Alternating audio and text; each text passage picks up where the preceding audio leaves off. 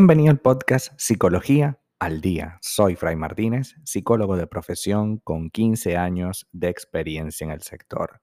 Como pudiste ver en el título de este episodio, hoy vamos a hablar un poco acerca de por qué, cuáles son las causas de que la comunicación en pareja falle. Siempre existirá ruido en cualquier canal de comunicación pues es muy difícil que el otro entienda exactamente y bajo tus términos ese discurso que quieres que comprenda. La subjetividad que cada uno tenemos posee filtros que interpretan lo que decimos bajo la realidad personal.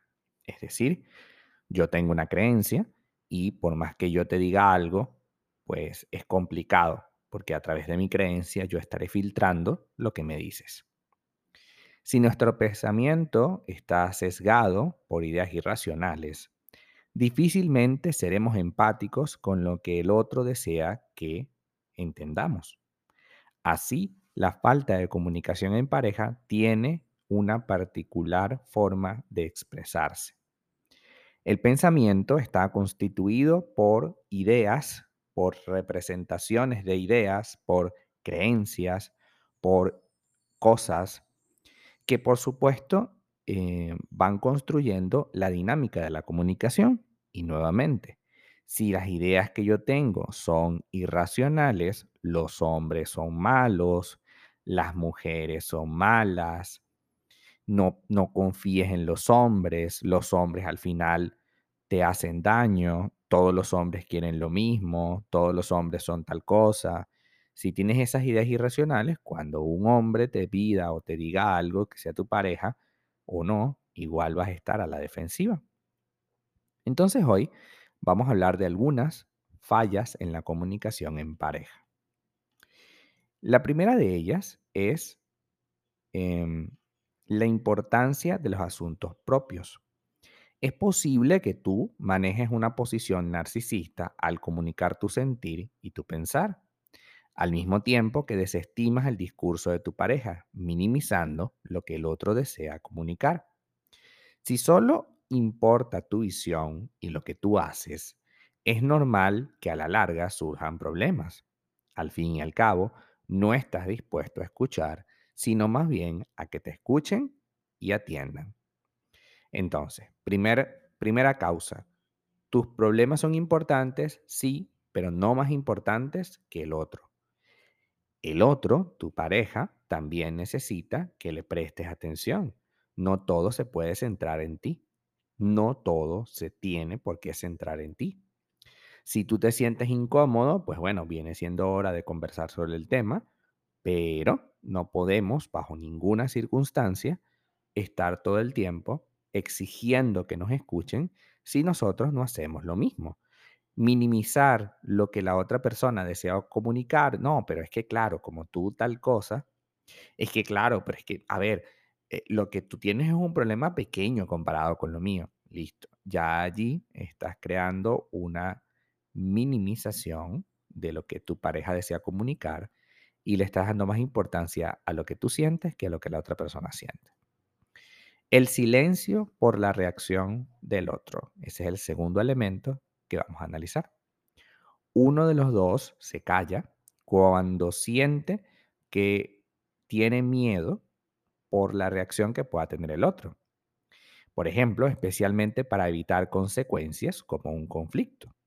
Tu pareja te dice que temía enamorarse de ti, por lo que no te atreves a expresar lo que sientes o te molesta que no baje la tapa del inodoro cuando lo utiliza, pero teme su respuesta porque siempre se molesta cuando le dices algo como ello. Es decir, te molesta que haga algo, pero no se lo dices por miedo a su reacción. Entonces te callas, no dices nada. Esa acumulación de silencios va a llegar a un punto en el que se haga insoportable para ti y en ese momento, pues te va a costar hablar y cuando lo hagas vas a sacarle la factura completica. Tú te acuerdas que en el 2012 tú me dijiste que yo tal cosa Y evidentemente tu pareja se va a ver abrumada y va a decir, bueno, pero ¿y si tenías tantos conflictos conmigo, por qué no hablaste nunca? Y es cierto. Pero es importante que sepas que no hay que callar, hay que decirlo, quizás con las mejores palabras, claro está. No hay que pegarle un grito, no dejaste la tapa del inodoro arriba. Ok. Pero, o abajo, no sé. Pero, este, tampoco puedes ni gritar, pero sí puedes y tienes derecho a hablar de lo que te molesta. Tercero, el pensamiento de no me importa. Todos tenemos vivencias importantes que nos gustaría compartir con nuestra pareja, pero a veces no contamos, eh, no las contamos porque creemos que no le dará importancia necesaria o que le aburriremos con nuestra historia. El resultado es que, al igual que lo anterior, generamos cierta distancia y no comunicamos ciertas cosas que nos ocurren.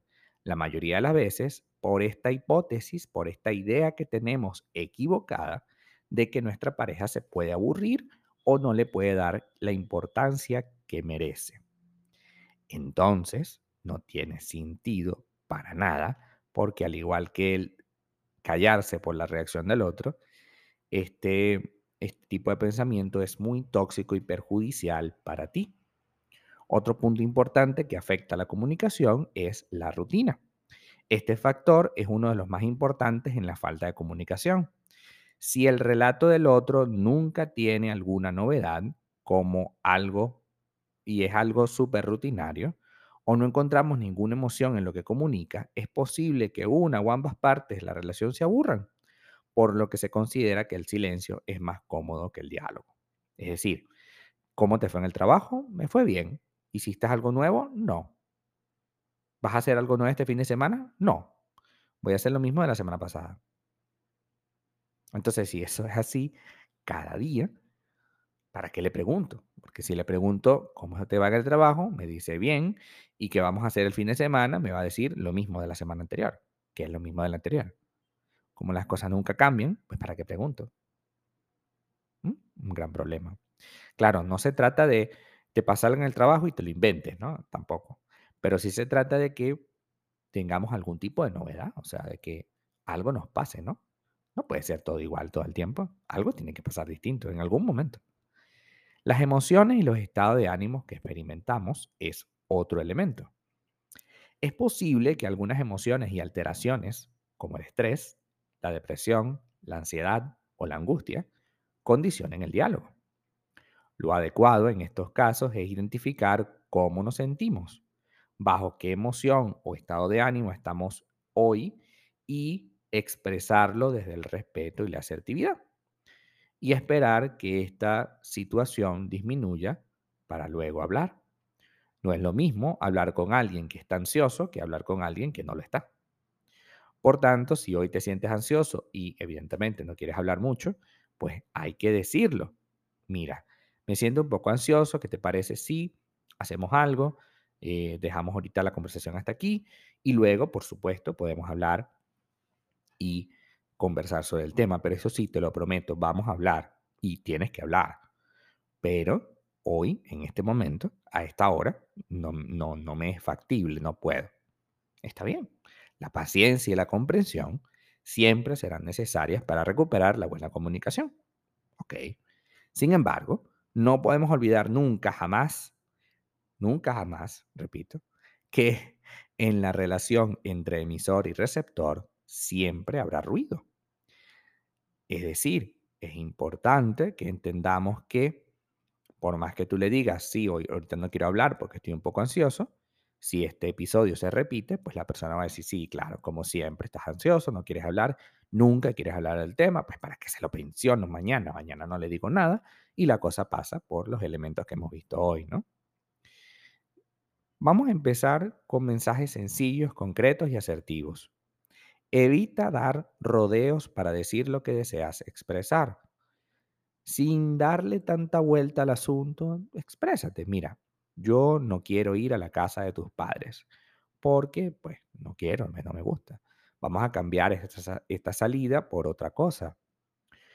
Tú puedes ir a la casa de tus padres si tú quieres, pero yo no quiero. Por lo menos no hoy. Y ya. Mensaje sencillo, concreto. No, porque tú sabes que tus padres a mí me miran feo y por eso yo he decidido pensar y reflexionar sobre... el-". No, no, no, no, esa es mucha vuelta. Yo no quiero, ya. No importa otra cosa. Yo no quiero, yo no quiero y podemos negociar otra cosa, pero por ahora yo no quiero. No emitamos un juicio. Ah, tú no quieres porque tú, tu familia es más importante que la mía. No, no. Tienes razón. Yo tampoco puedo pasar mucho tiempo en la casa de mi familia porque si te lo pido a ti, pues tampoco me lo puedo exigir. También me lo tengo que dar a mí, ¿no? Es decir, tiene que haber reciprocidad. Perfecto. Dejemos a un lado el orgullo y aceptemos las críticas. Si tu pareja te dice, hey, esto está desbalanceado, desequilibrado, yo siento que hay más de tu lado que del mío, tengamos eso definido, entendamos eso. Te lo está diciendo tu pareja, no te lo está diciendo otra gente.